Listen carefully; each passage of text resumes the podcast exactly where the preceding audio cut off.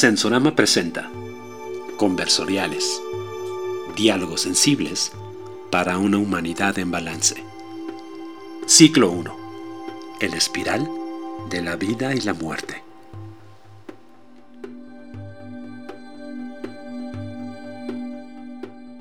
Muy buenas noches, eh, bienvenidas, bienvenidos eh, a esta a este conversorial de Sensorama, eh, el segundo conversorial de este ciclo. estoy muy contento de, tener una, invitada muy especial aquí, una, una terapeuta, una tanatóloga y una gran amiga que está aquí junto conmigo para disertar y reflexionar y responder acerca de la pregunta de si estamos preparados para morir. Entonces, este, muy buenas noches, Elsa. Gracias por estar aquí con nosotros en este conversorial de Sensorama. Mm, no, bueno, muchas gracias por la invitación, Demian. Es un placer eh, conversar sobre este y sobre otros temas contigo. Y, bueno, tú sabes que para mí hablar sobre la muerte y lo que tenga que ver con la muerte me encanta, me gusta. Y me parece que, que hoy más que nunca, bajo estos parámetros que estamos viviendo a un año de pandemia, la vida nos ha llevado a, a reflexionar, me parece que aún todavía más, sobre la finitud de, de, esta, o sea, como tal del proceso de, de la vida. Y en la medida en la cual reflexionemos más, tomemos más conciencia, nos tomará menos por sorpresa, estaremos más preparados o tal vez un poco más preparados y podremos manejarlo mucho mejor en el camino. a mí me, parece pertinente comentar, este, Elsa, de la particularidad tuya, ¿no? De que tu cumpleaños es el 2 de noviembre, ¿cierto?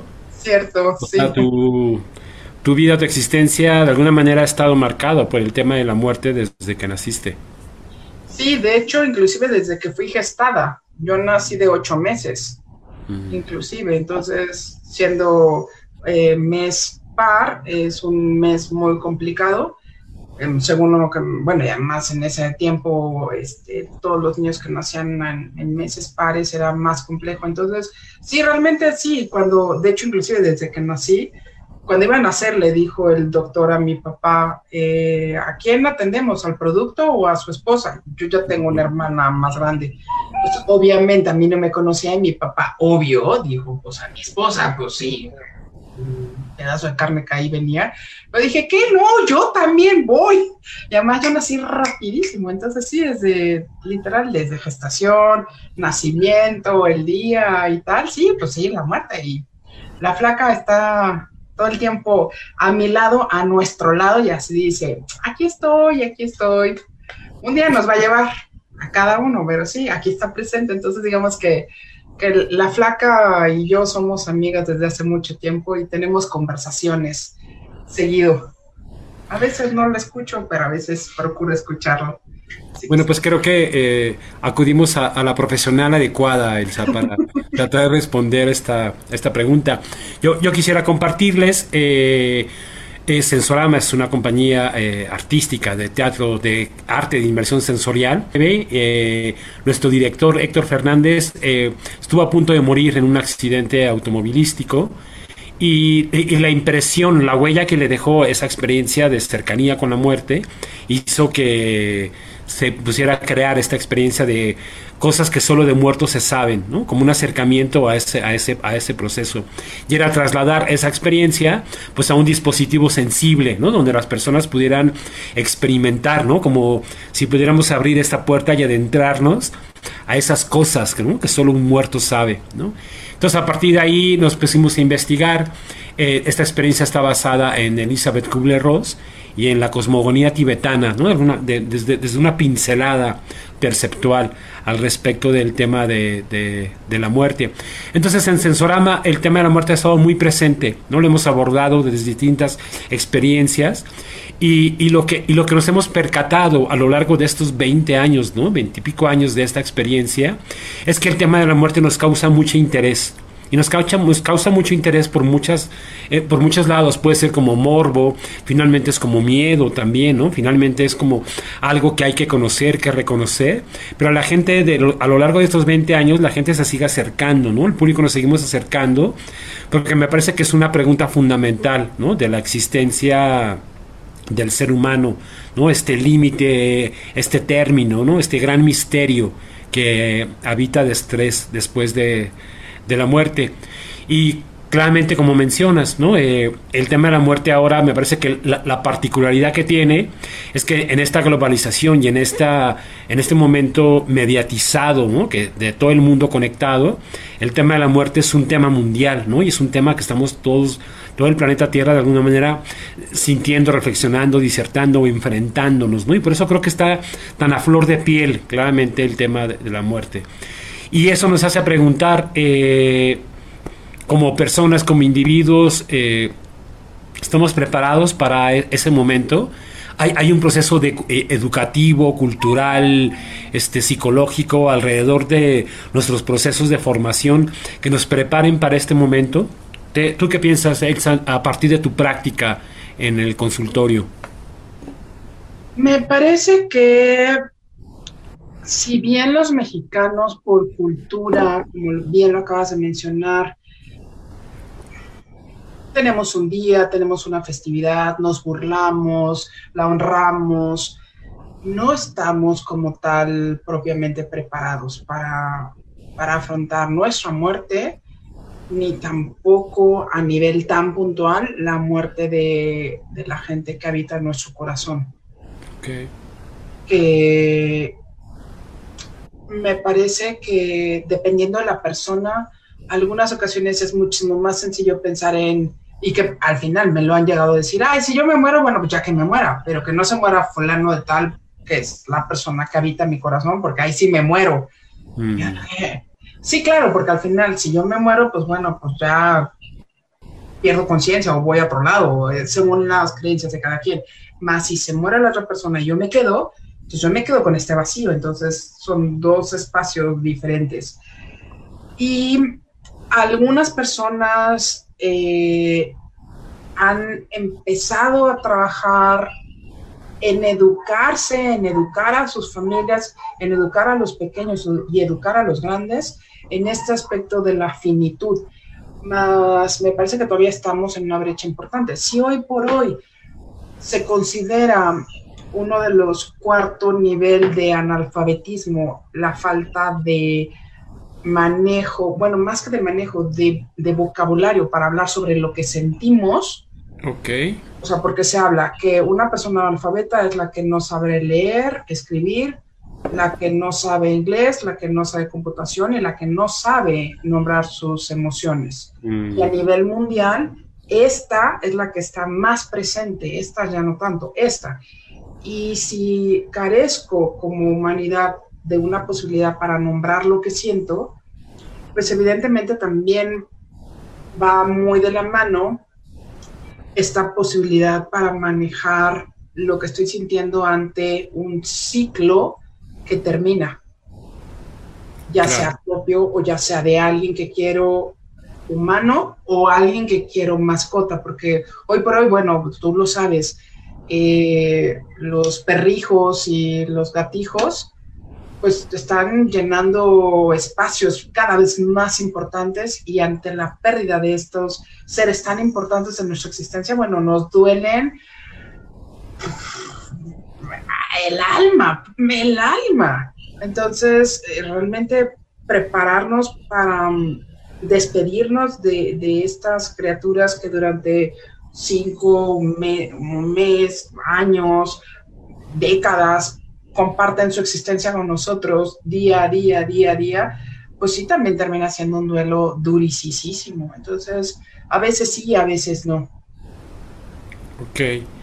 Eh, me, parece muy, muy interesante esto que, planteas, ¿no? De la, del analfabetismo emocional, ¿no? Que sí me parece que el, tema de la muerte es un tema que tiene tantos enfoques, o sea, tiene tantas dimensiones de lectura y de incidencia en, nuestra vida, eh, que yo creo que difícilmente hay, hay otra, otro fenómeno eh, que acontezca en nuestra historia que tenga la dimensión de una muerte. Y para procesar todas las emociones, sentimientos, culpas, este, reflexiones, introspecciones que genera el proceso, uno tiene que estar como muy, muy dispuesto y muy abierto para poder eh, no sé, decodificar, reflexionar, sentir, ¿no? Y, poder transitar, ¿no? Con toda esta generación de, emociones. Y si no tenemos nosotros como, como sociedad, como comunidad, este proceso de conocernos y de autorregulación, todavía se vuelve más complejo incluso ese tema, ¿no? El tema de, la muerte. Habrá cosas que no puedan ni nombrar o, o se me desborden, ¿no? A mí, a mí me, tengo recuerdos muy claros de, al respecto de, de, mi abuela, que mencionar la, la, muerte de la abuela era no, ni lo menciones, ¿no? Ni lo toques, ¿no? Toco madera. Entonces ya nunca se hablaba porque era un tema que entonces se esconde, ¿no? Porque no, ¿cómo vamos a hablar de eso? Pero creo que parte de, de, la respuesta a prepararnos para morir es precisamente hablar de la muerte, es disertar, es qué, qué pasa, qué sucede, a dónde va, qué sucede. Eh, algo que también me pone a mí es, yo qué creo respecto a la muerte, ¿no? Realmente, ¿en, en, dónde está mi creencia realmente al, respecto? Sí, sí, sí, esto es fundamental. Ahorita que, comentas esto, me acordé de dos casos. Uno de un señor que literal me hablaron para acompañarlo, estaba ya en, pues, en fase final, médicamente hablando, estaba en fase final y no se moría y no se moría y no se moría, ya, ¿cómo por qué no se muere? O sea, ya que se muera, si biológicamente ya, ya debería morirse, ya que se muera. Entonces me hablaron, pues ya sé, no, voy a dar santos óleos, ni me dedico a eso, ni soy tal. Entonces le dije, bueno, ok, pues va, ¿no? Porque además eh, esta persona ni siquiera creía en, en, un acompañamiento tanatológico. Había mucha resistencia, pero dije, bueno, pues okay. yo, yo voy y veo qué puedo hacer. Entonces ya llegué, me presenté, obviamente pues me puso una cara de este tamaño. Y lo primero que, bueno, ya teniendo este, este antecedente con este señor, le digo, ¿en qué cree? Me dice, no, no creo ninguna religión. Le dije, yo no le pregunté eso, le pregunté en qué cree. o sea, ¿cómo? Debe creer en algo, no en religión. ¿En qué es lo que usted basa su existencia? un dogma, una ciencia, una metodología, aunque... Ah, entonces, bueno, él era astrofísico, entonces, bueno, ya me dio toda la teoría de la astrofísica, de la no sé qué, de la, verdad es que me dio toda la cátedra que entendí a mi humilde este, conocimiento solamente poquito. Entonces, bueno, ya que me dio toda esta cátedra, se me queda viendo y me dice, pero ¿y para qué? Le dije, ok, dentro de este proceso de astrofísica, seguramente debe haber alguna teoría que hable del inicio y del fin. Ok. Y me dice, ah, sí, y se me cae viendo, me dijo, no. Sí. Entonces, y él empezó acá, o sea, con su propia información, acomodar su propio proceso. Entonces me dijo, sí, porque entonces ya, o sea, desde su propia explicación, estaba entendiendo su propio fin. Ok. Me dijo, ¿y por qué no me he muerto? Le dije, ah, pues yo no sé. Teórico y el experto en esto es usted. ¿Qué, qué le falta para terminar de entregar esta materia? Bueno, no esta, sino la suya. Ok. Dijo, tengo que decirle algo a alguien, pero no está aquí, no va a llegar. Le dije, bueno, ¿y de qué manera podría decírselo? Me dice, yo no tengo fuerza para escribir. Le dije, ¿qué quiere que lo escriba o que lo escriba alguien más? No, escríbelo tú. Entonces, bueno, ya total empecé a escribir. y ya, ¿no? Le digo, bueno, ¿y ahora qué hago con esto? Me dice, llama a tal persona, una persona de su familia, para que se la des, y, o él le dio las indicaciones, tal y cual, y ya, ¿no? Entonces, total, le entrega la, la carta una carta ya cerrada, sellada, porque además me pidió que la sellara, sellara muy bien, me dijo dónde están las cosas. y ya, y le dijo a la persona que se fuera. Entonces regreso y le digo, bueno, ¿y algo más? Me dijo, no, bueno, sí. Dije que me hice despedirme. Ok, entonces pues empecé a llamar a las personas, se fue despidiendo, ya se fueron saliendo todas. Me dijo, ya, o sea, ya, ya estoy preparado, ya me voy a ir. ¿Y ahora qué pasa? Le dije, ay, pues no sé, pues, yo no sé de astrofísica. dijo, ok, esperar el momento adecuado. Entonces me acuerdo perfecto que se acomodó, porque estaba medio incómodo, se acomoda en la, en la cama, da un suspiro, cierra los ojos y ya, en ese momento se murió. ¿De verdad? Sí, así. Tranquilísimo, así. Entonces, bueno, pues ya salía a dar la noticia y tal, y así de, pero ¿cómo lo hiciste si llevábamos aquí muchas semanas esperando que muriera? Pues, pues que necesitaba acomodarlo. Y otro señor que me acuerdo que llegué justo a la clínica 32, a la parte de mm, donde estaba este señor hospitalizado. Yo estaba haciendo mis prácticas, de hecho, él fue de mis primeros pacientes en, mis prácticas tanatológicas y llegaba yo con los médicos le decía, pues ya estoy acá, ¿a quién acompaño? Ah, pues tal persona. Y ya llega, la cama tal. Entonces llegué, me presenté con un señor que me acuerdo que cuando llegué yo decía, wow, este señor está muy oscuro. Y no es porque tuviera, porque fuera de piel oscura, sino porque físicamente su piel estaba muy oscura porque estaba muy intoxicado por el tipo de problema que tenía de cirrosis.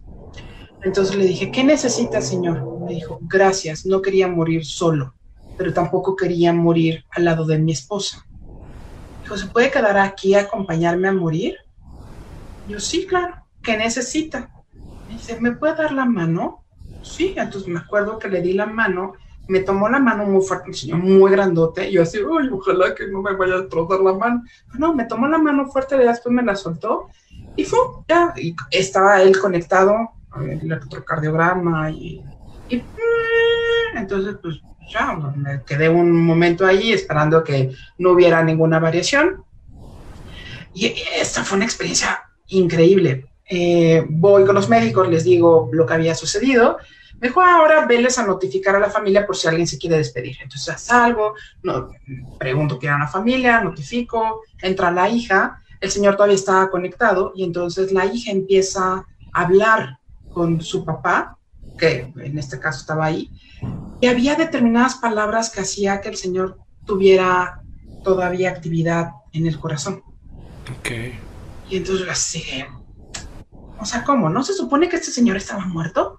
¿Por qué con algunas palabras tiene actividad? Entonces, como tenía mucha duda, además mi proceso indagatorio, voy con los médicos y les digo, oigan, pues está sucediendo esto. No, es que seguramente debe tener gases o la, la el, el, pariente está moviendo la cama. Y dije, ¿qué gases? No estaría el corazón. Le dije, bueno, y la señora no estaba moviendo la cama, pero entonces yo nada más le pedí para corroborar que se alejara un poquito de la cama, o sea, que no tocara la cama, que no estuviera recargada en la cama y que se siguiera despidiendo. Total, que se sigue despidiendo ya cuando termina de darle el mensaje que le quería dar, ¡pum! pero así un Picasso increíble del corazón y luego ya así. Entonces, tampoco me quería quedar con la duda, ya se despide la, la hija, ya. Entonces me acerco y digo, perdón mi intromisión, más me gustaría saber, y de verdad, si no me quiere responder, lo entiendo perfecto, pero te lo voy a explicar por qué. ¿Qué significa esta, esta, esta y esta y esta palabra? Porque, bueno, hubo palabras muy puntuales que era cuando había actividad. Ah, pues es que hablaba de apodos. Ella tenía un apodo, su hermano tenía un apodo, había una condición especial y entonces, en resumen, le decía, papá, no te preocupes, yo me voy a hacer cargo de mi hermano. O sea, para pronto. Pero no se lo dijo así, se lo dijo con el, código que tenían entre ellos. Vete en paz. Entonces, cuando ella le dijo vete en paz, fue cuando el Picasso y ya. Me dijo, ¿por qué? Entonces ya le explico qué es lo que yo había visto. Entonces me dice, entonces mi papá me escuchó. Dije, mira, yo no soy médico, más como tanatóloga y como espectadora, yo digo que sí, porque esto y esto y esto y esto. Entonces me dijo, ¿me puede acompañar a decirle a mi familia? Bueno, afuera había 40 personas y yo de, no, no, sí, porque no me van a creer. Bueno, está bien. Pues, entonces, ya, obviamente salí. La esposa que había estado cuidando al señor durante dos semanas, que no se había despegado de la cama ni para bañarse, ni para comer. O sea, la señora de verdad estaba en condiciones súper mega deplorables. Se había retirado porque la habían convencido de que ya no podía seguir ahí tanto tiempo, que pues, tenía que ir a bañarse, a comer, a descansar Y de hecho me dijo, ¿por qué se murió en este momento? Porque no quería morir a su lado. De hecho me dijo el señor, no quiero morir al lado de mi esposa. Me dijo, ¿por qué? Pues seguramente, lo intuyo, no quería darle este dolor. Y me dice, dígale, dígale lo que sucedió. Ah, ya explico. Y entonces, bueno, pues sí, ya todos así, no, bueno, ya ahí contención grupal familiar. Y yo así, bueno, pues ahí los dejo, yo me voy adentro, porque obviamente pues, necesitaba también hacer cosas, pero ya en la familia hubo una contención y fue algo verdaderamente extraordinario que ellos desde este lenguaje particular, que no es un lenguaje académico, digamos, pero podían nombrar lo que sentían. Y que esto también se me hace muy importante con lo que te acabo de mencionar el ser analfabetas emocionales en ningún momento implica que tengamos que decirlo desde la Real Academia Española, sino aprender a decir lo que sentimos sabiendo que es diferente esto que esto, que esto, que esto, o que esto, o que aquello, aunque diga la misma palabra y que mi contexto sepa que hay diferencia entre esto y aquello y que en esta familia particularmente sí se logró, porque, insisto, yo no entendía nada de lo que le estaba diciendo la señora a su papá, pero nada ni blau por redonda. Por eso le tuve que preguntar. Y, y, pues sí, resulta que sí hubo ahí un proceso de comunicación tan importante que de hecho me acuerdo que cuando terminé ese día de, de hacer mi labor comunitaria, fue así de, fue una, una sensación entre una gratitud inmensa por el Señor que me permitió haberle acompañado en este proceso, la hija que me permitió poder comprender lo que acababa de ver, la familia que también me permitió darles herramientas, acompañarles y ayudarles a acomodar mejor el duelo, la esposa, la viuda, que no se quedara con esta sensación de tenía que haberme quedado ahí, porque luego eso es algo que los, eh, los que nos quedamos, en algunas ocasiones eh, la culpa puede llegar a ser muy fuerte. Entonces, cuando le expliqué esto a la señora fue corporalmente hablando como si se hubiera quitado la losa del pípila. Entonces no tenía que estar todo el tiempo ahí. Y si yo me hubiera ido antes, no, pues no, no sé, señor, la verdad es que, ay, sí, ya no sé, pero bueno, decidió. Y me acuerdo también que la señora me dijo, entonces las personas podemos decidir cuando nos morimos. Me parece que hay algunas personas que sí y otras que no. En el caso de su marido, sí. Ahí fue. Entonces sí me parece que hay algunas personas que sí literal, o sea, 100% están preparadas para morir y para partir y para despedirse y hay otras personas que pues que no y que literal se aferran y que necesitan algo particularmente para poder emprender a pesar de que el cuerpo no está ya en las condiciones, como el primer caso que te contaba de este astrofísico. Que necesita el empujoncito así de ordenar las piezas de rompecabezas para que termine ya de, acomodarse ese rompecabezas. escuchándote, eh, recuerdo en, en esta idea de la cosmogonía tibetana, ellos plantean que, que solo se conoce a un hombre en el momento de su muerte. O sea, en ese momento vas a saber quién eres. Un poco de enfrentarte a esta... Pues me parece que es como como este espejo infinito, profundo, donde miras tu vida, ¿no? Y, haces como un, recuento, ¿no? Y, una valorización de tu vida, ¿no? De qué valió la pena, qué hiciste, ¿no? Este, y seguramente todos los valores se priorizan y se acomodan, ¿no? Lo que realmente es importante, claramente se hace figura, ¿no? Y es la figura más importante, ¿no? Y creo que las figuras más importantes de de la existencia en general tiene que ver con nuestros vínculos, nuestros vínculos amorosos, nuestros vínculos familiares, nuestros vínculos... Eh, que creo que eso es una cualidad que nos hace netamente humanos y que tiene que ver con el amor, me parece, de esa, esa, esa cualidad. Este, quiero mandar saludos a, Luli, a Elodia que nos manda saludos. Este, Sonia nos dice que el cierre de ciclos cuando es por enfermedad o por edad puede ser más simple, ¿no? De aceptar. Pero, por ejemplo, un suicidio puede ser algo muy complejo, ¿no? De, entender. Eh, leí al, respecto de la, de la eutanasia y hay algunos que pueden plantear que es un este, suicidio asistido, ¿no? En cuanto a que estoy tomando una decisión, ¿no? Pero quizá la, complejidad tiene que ver con el entorno, ¿no? Que no puedo, no tengo los elementos para leerlo, para ubicarlo, para entenderlo. Es un proceso muy irracional, supongo, que es muy... Rocío, este, gracias Elsa por compartir estas experiencias increíbles. Ana María Cepeda, Elsie, eres excelente. Elodia Elsa, qué experiencias, gracias por compartirlas. Pues muchas gracias por estar aquí, este, escuchando esta, disertación. Eh, y eh, recurriendo también a, esta idea de, los abuelos, eh, también pensaba en, un concepto que utilizan los lakotas, ¿no? que es OKG. No, no, no tengo muy claro cómo, cómo, cómo se escribe en, Lakota, y le, pero la, la, la, traducción es como, hoy es un buen día para morir. O sea, y, este, y me preguntaba yo en, en esta reflexión de cuáles son esos cuál sería un buen momento, cuál sería un buen día para, para, para morir. Este, tratando de, de, de, escuchar, o sea, pienso que tiene que ver con, con círculos, o sea, tiene que ver con que mis círculos estén cerrados, ¿no? En esto, en esto que nos cuentas, ¿no? Si cerré con mi hijo, si cerré con mi familia, si cerré estos círculos, si esto tan importante que tengo que decirle a esa, a esa, a esa persona no me puedo ir si no se lo digo, ¿no? O sea, de esa dimensión, ¿no? O sea, me pienso en, en la energía que mi mente seguramente está generando para mantener mi cuerpo vivo, así llevándolo al límite, ¿no? Porque tengo que, ¿no? Es importante para mí decir eso, ¿no? Entonces, los círculos creo que es algo muy importante, ¿no? El cerrar círculos. Básico. Ahorita que, que comentas esto, me acordé de, dos eventos, otra vez particulares.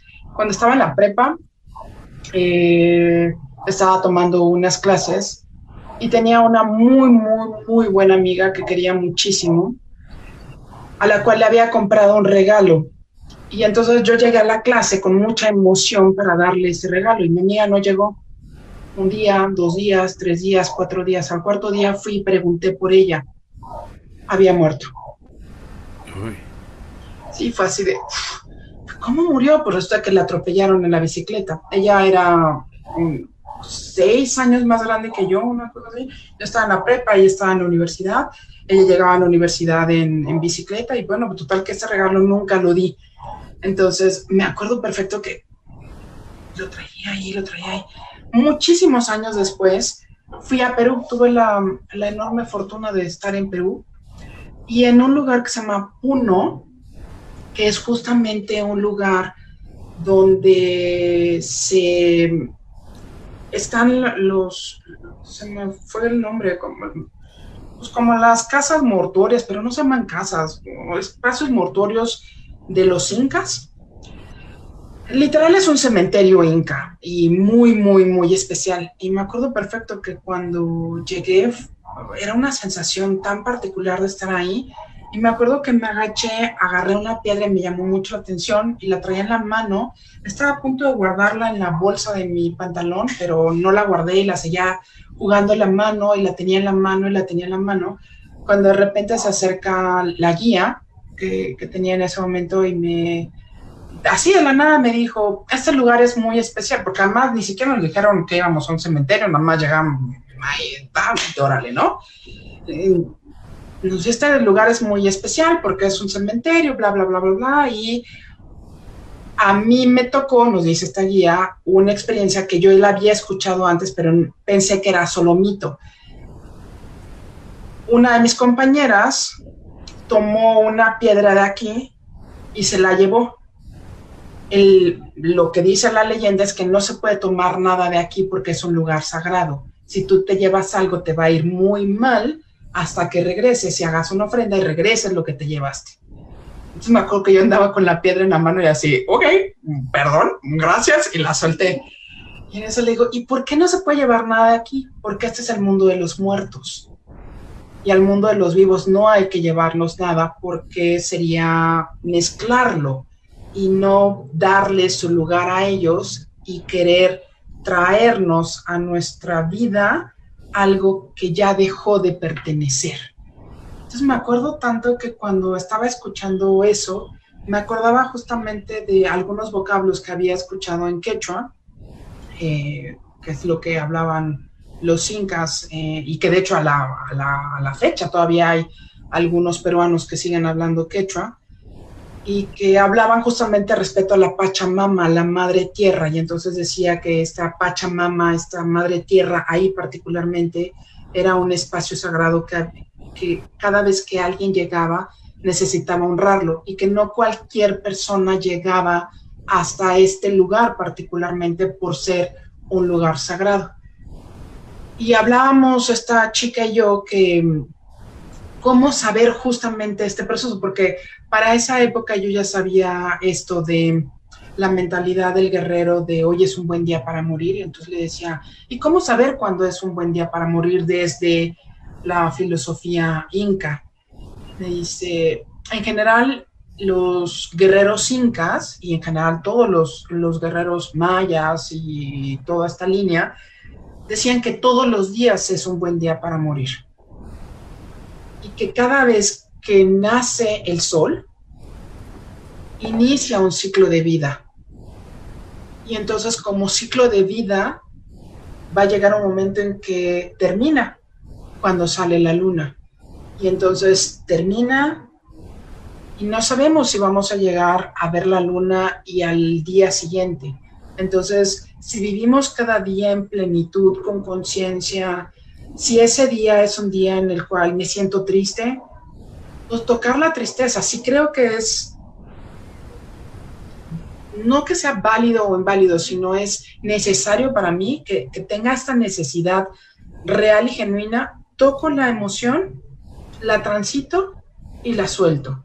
Si es enojo y se aplican los principios aristotélicos, ahorita tocamos eso, pues igual transitar en enojo. Y si es alguna de estas emociones que se nombran como negativas porque no son agradables o socialmente lindas.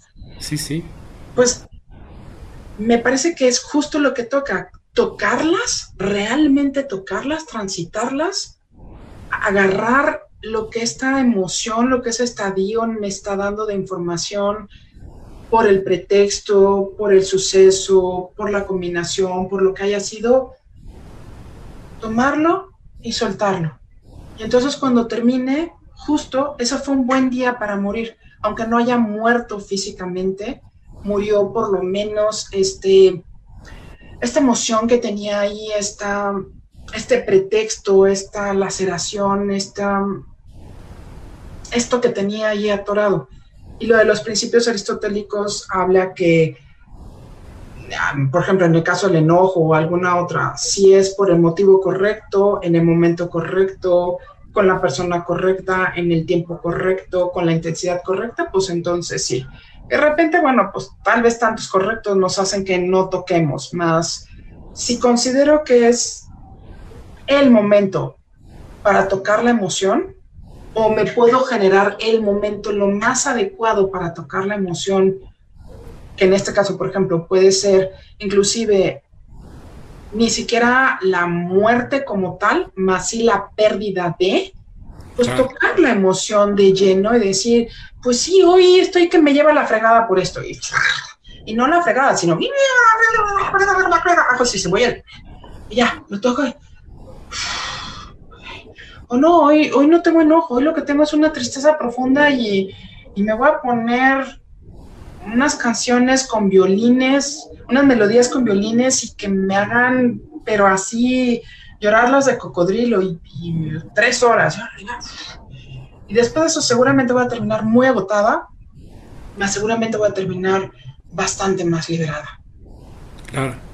Así como la señora que mencionaba hace rato que perdió a su marido, bueno, obvio, su compañero de vida y por lo que alcancé a ver, pues muy unidos, más, sí, en ese momento lloró y terminé de llorar y fue así de, Y muy probablemente su duelo fuera muchísimo más llevadero de lo que pudo haber sido si no tendría esto como tal. Entonces, ¿cuándo es un buen día para morir? Todos. Todos son un buen día para morir con esta conciencia de hoy amanezco y no sé si mañana, bueno, si llega la noche, hoy me duermo y no sé si mañana amanezco.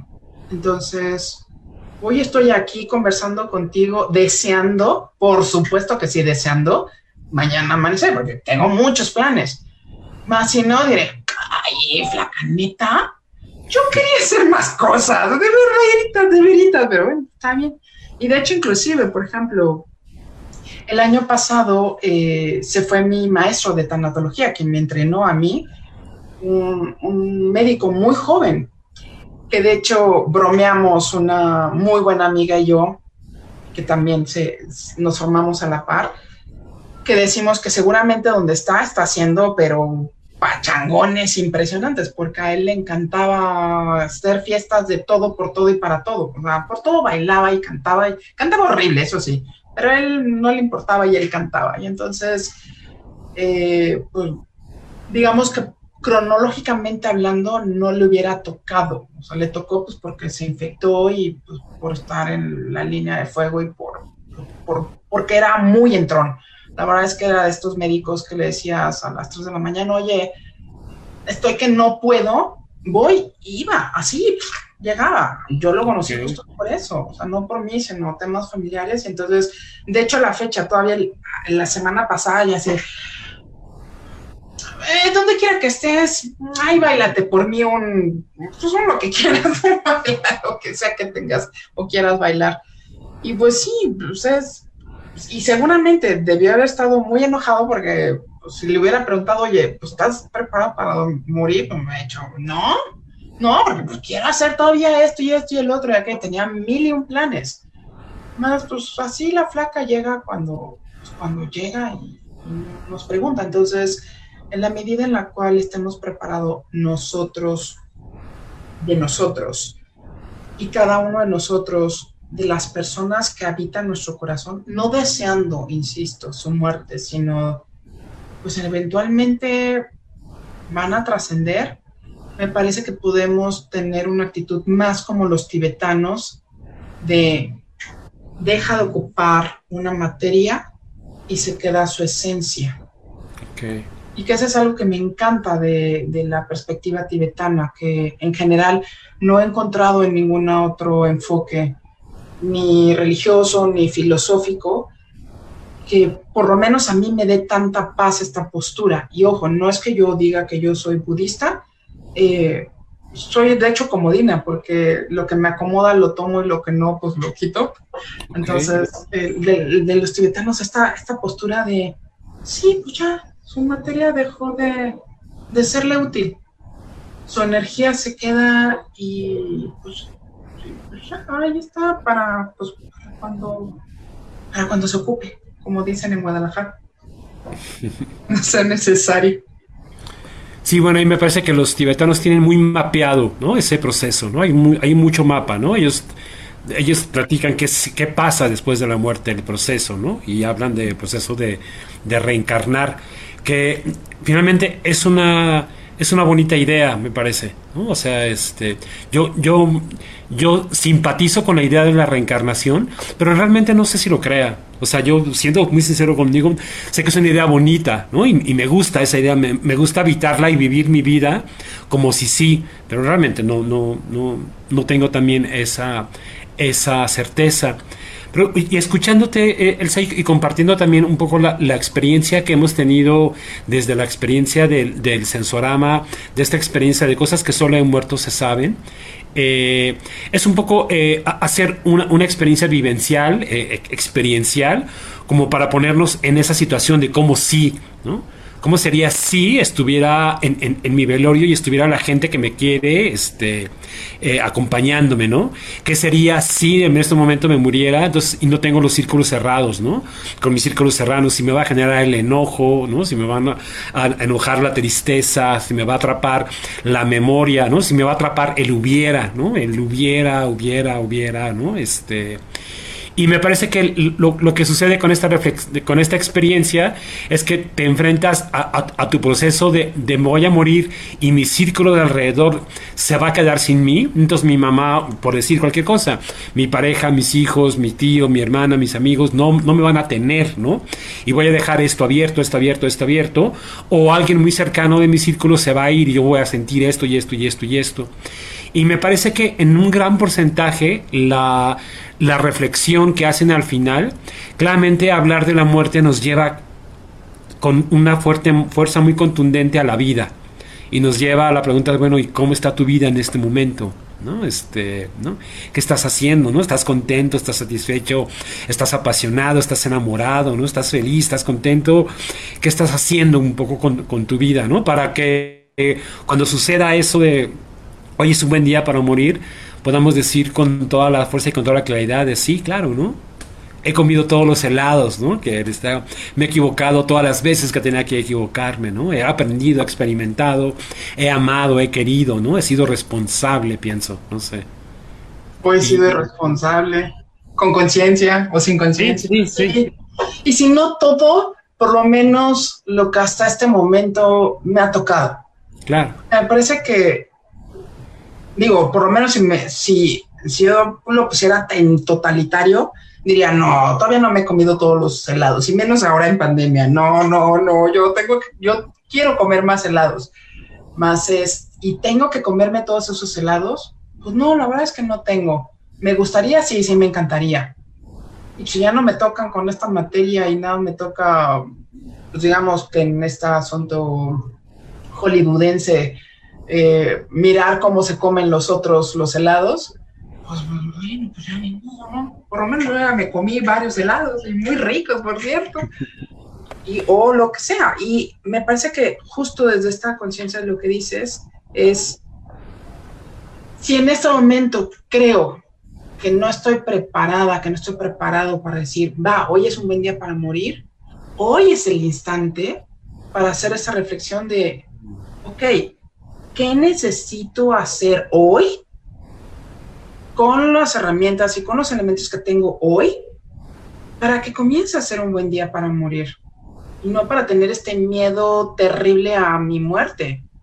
Ok, quiero abrazar más. Pandemia no me lo permite. Ok, bueno, no me permite ir y abrazar más, pero sí me permite decirle al otro, oye, te abrazo. Claro. Te quiero abrazar. O, me acuerdo perfecto cuando pudimos vernos y que tenía unas ganas de abrazarte, pero obviamente no te podía abrazar, entonces ¿qué fue lo que te hice? Te pedí que te pusieras de espalda y entonces me broté ahí como oso contigo. Entonces era, físicamente no pude hacer esto, pero sí hice este contacto contigo. ¿Por qué? Porque tenía esa necesidad. Y entonces así buscar el cómo generar dentro de la las posibilidades que hoy tengo, con los recursos que hoy tengo, eso que sí quiero y que si hoy es el último día, por lo menos diga, hecho, al menos esto sí, ya no está en mi lista de pendientes. Que sí, digo, por supuesto, si me dices, hoy antes de morirte, ¿qué te gustaría hacer? No, bueno, el pergamino este, veloz y en el camino le voy agregando y agregando y agregando y agregando y agregando, que pues que si lo puedo hacer o no. No sé más. Hoy, hoy si me dices, ¿qué te gustaría hacer? Pues ah, terminando esta sesión, pues bajar, cenar algo rico, hacerme un delicioso té verde que tengo ahí, mm. y, o este, tomarme una copa de, de vino, mandar unos mensajes, darme un abrazo, ir y dar besos, abrazos a mi familia, decirles una vez más cuánto los amo. Este tipo de cosas que de manera cotidiana hago.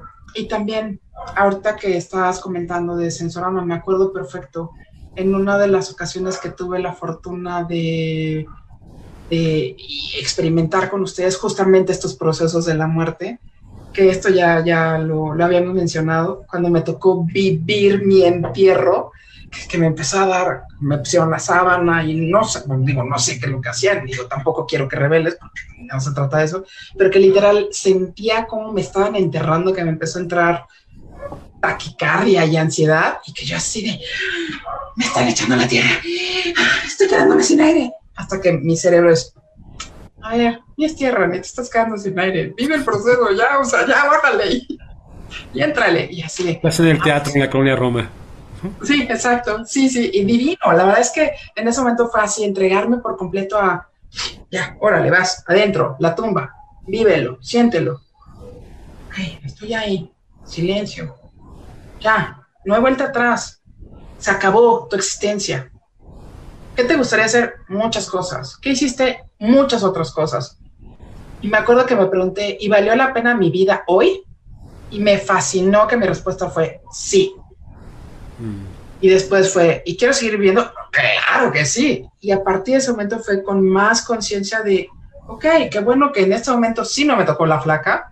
Pues no voy a esperar a que me toque la flaca para decir, los te amo, o decir, no, gracias, ya no, o decir, sí, gracias, quiero, decir, este, por favor, ya no participes, como lo que el otro día estábamos comentando cuando nos conocimos, o decir, eh, pues, mm, quiero, quiero estar acá, quiero estar allá, me propongo para, no me propongo para el otro, experimento por aquí, experimento por allá, quiero ser este grado de responsable con esta conciencia y haciéndome cargo de este grado de responsabilidad o de plano no me voy a hacer responsable si es que llego a este grado de responsabilidad porque no lo voy a poder manejar. Pero entonces ya con esta conciencia de todos los días pueden ser mi último día y más ahora con esto de no sé si el bicho entra o no ve, entra y además que es invisible, más tampoco voy a permitirme vivir en la paranoia. Simplemente es. Claro. Yo me cuido. Y cuando la flaca diga, vente conmigo, seguramente le diré, ay, otro ratito, Porque soy bien apasionado de, vivir. Más bueno, pues no me va a andar preguntando, ¿quieres? Me va a decir. Pienso en en, vivir con plenitud, este, Elsa, ¿no? Convivir con, con, plenitud. Y en esto que hablábamos de que es un tema también recurrente en nosotros, del autoconocimiento, ¿no? de, de, saberme, de reconocerme, de explorarme, ¿no? de, de, alguna manera tenerme mapeado ¿no? Este, ¿no? Y, y, habitado, de tal manera que pueda vivir la vida más plenamente, ¿no? y que el hecho que el enojo no me desborde y no me permita vivir mi instante, ¿no? que la tristeza no me permita vivir mi instante, al contrario, que a partir de eso pueda habitar ¿no? con toda esta precisión para... Y, que bueno, a mí, a, nosotros en Sensorama, a, nosotros intuitivamente nos lleva a esta, a esta mirada espiritual de agradecer, ¿no? De reconocer que todo está conectado, ¿no? Y de poder mirar el milagro, ¿no? El milagro de la existencia y de la vida, ¿no? De este esta cosa fantástica y maravillosa que es la vida, ¿no? Que a veces escapa a nuestra, a nuestra comprensión, ¿no? O sea, todavía no tenemos esa, esa cualidad del proceso de vida, de, de, lo potente que es el amor, de la fuerza que genera, ¿no? De lo que nos une a la familia, a los amigos, ¿no? A la, entonces, eh, pienso en, en, esta, en esta cualidad de dejar ser toda la maravilla que somos como seres humanos, ¿no? De todo nuestro potencial emotivo, energético, espiritual, este, académico, racional, ¿no? Este, de amistad, de amor, de familia, etcétera, ¿no? Entonces, eh, me, quedo con esa reflexión, con esa idea, este, eh, Elsa, ¿no? De, en la medida en que, en que vivamos plenamente, me parece que en, en, ese, en esa medida estamos construyendo ese, ese día, ¿no? Para, es un buen día para morir, ¿no? Pienso. Sí, tal cual, me gusta. Sí, yo también, yo también con ello. Y si observamos a la naturaleza, me parece que la naturaleza nos lo dice de manera constante y sistemática. Así, tal cual. Por ejemplo, tú sabes, tengo un pequeño huerto y entonces este proceso del ciclo de esperar, desde sembrar a que germine y poder cosechar. Y ver este ciclo de las plantas, cómo brindan sus frutos y después de brindar los frutos, algunas de estas plantas pues ya se mueren y ya dicen, ya vaya, o sea, ya terminó mi proceso. Y me, retiro. Y, eh, y, así como las plantas, los animales, los animales que, bueno, hoy por hoy eh, podemos escuchar y que me doy, me doy los tiempos de poder escuchar. En las mañanas, por ejemplo, me gusta mucho escuchar a los pájaros cómo se ponen a jugar corriendo arriba de, mi techo y pues y como juegan a arrastrar una piedrita, porque además los he visto, y que el otro día le pegué un susto a un pájaro, por cierto, no era mi intención, quería verlo y pues de repente él no sabía que yo estaba ahí, estaba muy al fondo cuando vio, pues, nada más se le... Era así, lo pluma y salió pero volando, yo perdóname pájaro, no era mi intención esto.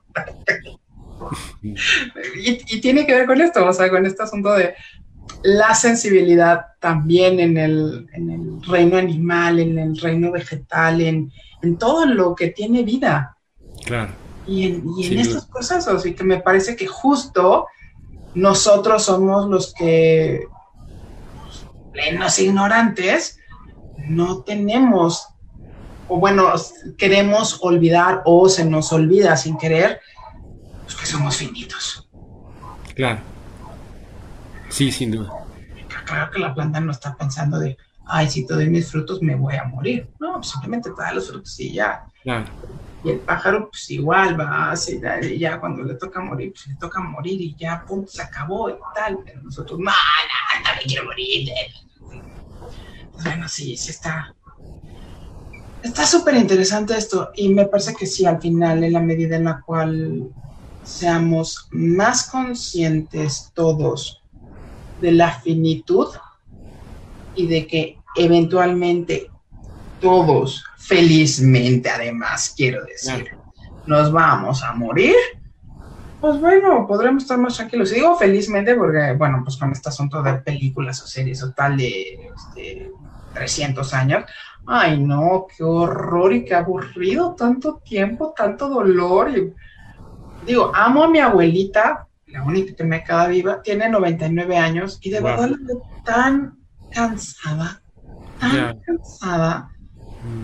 Y que veo que ya todos sus congéneres, mi abuelito hace añales murió y, está sola y, pues parece sol y todos los demás orbitando ahí a su lado y, sí la tocan, pero pues alejan. Ay, no, no, yo la verdad es que pues, y lo detalles que es mi línea directa, entonces yo así de ay, si yo soy tan longeva, por favor que llegue con muchísimo más energía y con más a mi lado. Ya, claro. Pero pues, sí, sí, así de, ay, no, yo no quiero ser infinita. Porque a mí me parece que también es una decisión también, ¿no? De la, pienso yo personalmente, es una decisión, el momento también, el momento en que te quieres ir, ¿no? Y también será una decisión soberana, ¿no? Y puede ser una muerte, pues, bella, ¿no? Acompañada, consciente, ¿no? Sensible, no sé. Eh, tenemos saludos de eh, eh, Karina Orozco. Gracias, Elsa, tu forma de explicar siempre tan clara. Luli, excelente iniciativa con este tema tan poco común de encontrar. Alma Herrera, este, genial. Elsa, grandiosa. Morusa Muñoz, muchas gracias, querida Elsa. Me impacta mucho el tema. Yo tengo mucho que aprender al respecto. Saludos, Morusa. Este, Soco Cortés, gracias. Este, Cristian, felicidades por tu labor, Elsa. Pregunta, ¿has acompañado el proceso de despedida en edades tempranas, niños? Pensando en que el concepto de muerte lo vamos aprendiendo y adquiriendo con el paso y el tiempo. Eh, ¿Sí? Sí, sí, sí. Eh, dependiendo de la edad, es la forma en la cual ellos lo procesan. A muy corta edad, eh, normalmente los niños, obviamente en estos procesos de fantasía, es así, de, se conectan y lo procesan rapidísimo los duelos, pero rapidísimo es una cosa sorprendente cómo los niños trascienden el duelo. Es así de, ah, ok, sí, claro, se fue ya, ay, está ya, en algún momento estaremos juntos, adiós, ya, siguiente ya, es así. De hecho, inclusive, me tocó acompañar a mi sobrino en un proceso de un duelo que a su vez él acompañó a un amiguito suyo porque le tocó ver cómo mataron a su mamá frente a él. Y estaba muy pequeño. Entonces llega mi sobrino, muy pequeñín, y obviamente pues estaba en shock porque su amiguito le había narrado el evento. Y entonces mi sobrino me dice, ¿qué hago? Entonces, bueno, pues ya le di herramientas y le dije, bueno, y si tu amiguito quiere hablar, pues me dices. Entonces, bueno, ya la siguiente vez que lo vi, le digo, ¿qué pasó? ¿Cómo estás? No, ya todo bien, ya nos pusimos a jugar, él ya acomodó todo y entonces ya sabe que su mamá, pues en algún momento van a estar juntos.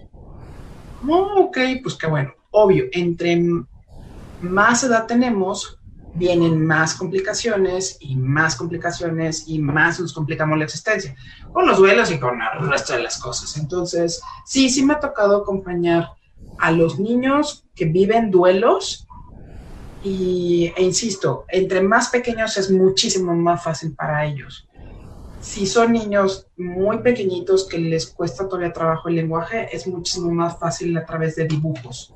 Los dibujos, la verdad es que a nivel general, no todos, pero a nivel general la mayoría de los niños les viene muy bien como tal un proceso de dibujo. Y si no, con piezas de Lego o con, este, algún objeto, y literal es así de, mira, y este ya, por ejemplo, los muñecos de Play-Doh, eh, me ha tocado y le pongo, mira, y lo apuesto y ya se murió, y entonces, ¿qué le hacemos? No, pues hay que este, enterrarlo. Ah, bueno, pues vamos a enterrarlo ya. ¿Y ahora qué? No, pues adiós, vamos a jugar. Ah, pues adiós, vamos a jugar. Y ya, vamos a jugar. Me toca, me toca. Mientras todos los adultos hacen. No, pues ellos ya así, bueno, ya, ya, otra cosa mariposa. Sí, sí, es increíble los, los niños, la verdad es que sí, hay que aprenderles mucho y recordar mucho cómo éramos allá y entonces. Pues muchas gracias, Elsa, gracias por compartirnos. Este eh, era Cristel el que nos, preguntaba al respecto de los niños, perdón. Este, eh, el Eduardo nos comenta que, el, hay que tener cuidado con el, con el lugar, ah, cuando hablamos de, ese lugar de trascendencia, ya que muchos pacientes no tienen la misma creencia, ¿no? Y ese momento puede ser que haya un rompimiento en el... No, te descartan como aliado terapéutico. Eh, Máximo nos, este, nos saluda, este, Ricardo también nos saluda, Andy, este, a Charlotte nos dice que si lo podríamos ayudar, que eh, creo tener conciencia de la muerte, he podido aceptar la partida de algunos familiares, pero la pérdida de mis gatos ha sido muy dolorosa. Han pasado años y hay días en los que simplemente el llanto brota. Eh, pueden contactarte con, este. Te dedicas a eso, Elsa, es tu profesión. Sí, sí, sí, por supuesto. Nos puedes contactar también vía inbox y te pasamos los datos de Elsa, este, con todo gusto.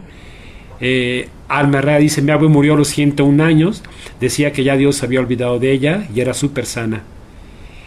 Este, Leti Tercero, también muy interesante todo lo que comentan, me ha hecho reflexionar en forma profunda y máximo abrazo enorme, hermanito, excelente tema. Pues Elsa, muchísimas gracias por estar aquí en esta, en esta noche con, nosotros hablando de, estos temas que a veces eh, podemos pensar que no son políticamente correctos, pero claramente tiene que ver con la esencia de la existencia humana. Y me parece que hay que abordarlos, hay que reflexionarlos, hay que disertarlos, así como otros temas tabú. ¿no? Y de esta manera creo que podemos estar más preparados, con más herramientas para enfrentar nuestra propia muerte, nuestra partida y la, muerte alrededor de nuestros seres queridos y poder generar procesos pues más armónicos me parece, ¿no? Más este más amorosos, más este más respetuosos, más dignos, ¿no? Eh, Exacto. Sí, sí, sí, sí. Y justo eh, en esta misma línea, cada vez que acompaño a alguien en un proceso de, morir, de, de, fase final, lo primero que les pregunto es si tienen alguna creencia, ya sea religiosa o creencia de algo, como hace rato comentaba, y en función de su propia creencia es sobre lo que, sobre la línea que, que me, me, muevo justamente para evitar lo que hace rato comentaba Eduardo, que ahorita obviamente no estoy acompañando a alguien, entonces pues sí hablo de, hablamos de trascendencia. Más sí, sí, por supuesto, eh, pues cada quien con, con, su saco y en función de, de, lo que tiene en su saco, pues es, es como me pongo a, su servicio para acompañarle y no en función de mi propio saco, porque pues es al final, pues eso solo lo tengo yo. Pero sí, sí, sí, por supuesto, pues ha sido un verdadero placer esta conversación contigo y, y con todo gusto eh, a quien necesite eh, ya sea alguna herramienta o literal de un proceso de acompañamiento o, este, referencias bibliográficas o tal, un verdadero placer. La verdad es que mi intención es sumar y seguir justamente brindando información al respecto. Pues agradecer a todos los que nos escucharon, que estuvieron aquí, que nos saludaron. Gracias por compartirnos, por hacernos. Elsa, te mando un gran abrazo. Gracias por, por tu acompañamiento. Gracias, muchas gracias a ti, gracias a todos los que nos escucharon hoy y los que nos van a escuchar después. Cuídate muchísimo, un placer. Buena noche a todas, buena noche a todos. Eh, que tengan dulces sueños. Sí, dulces sueños. Gracias. Chao.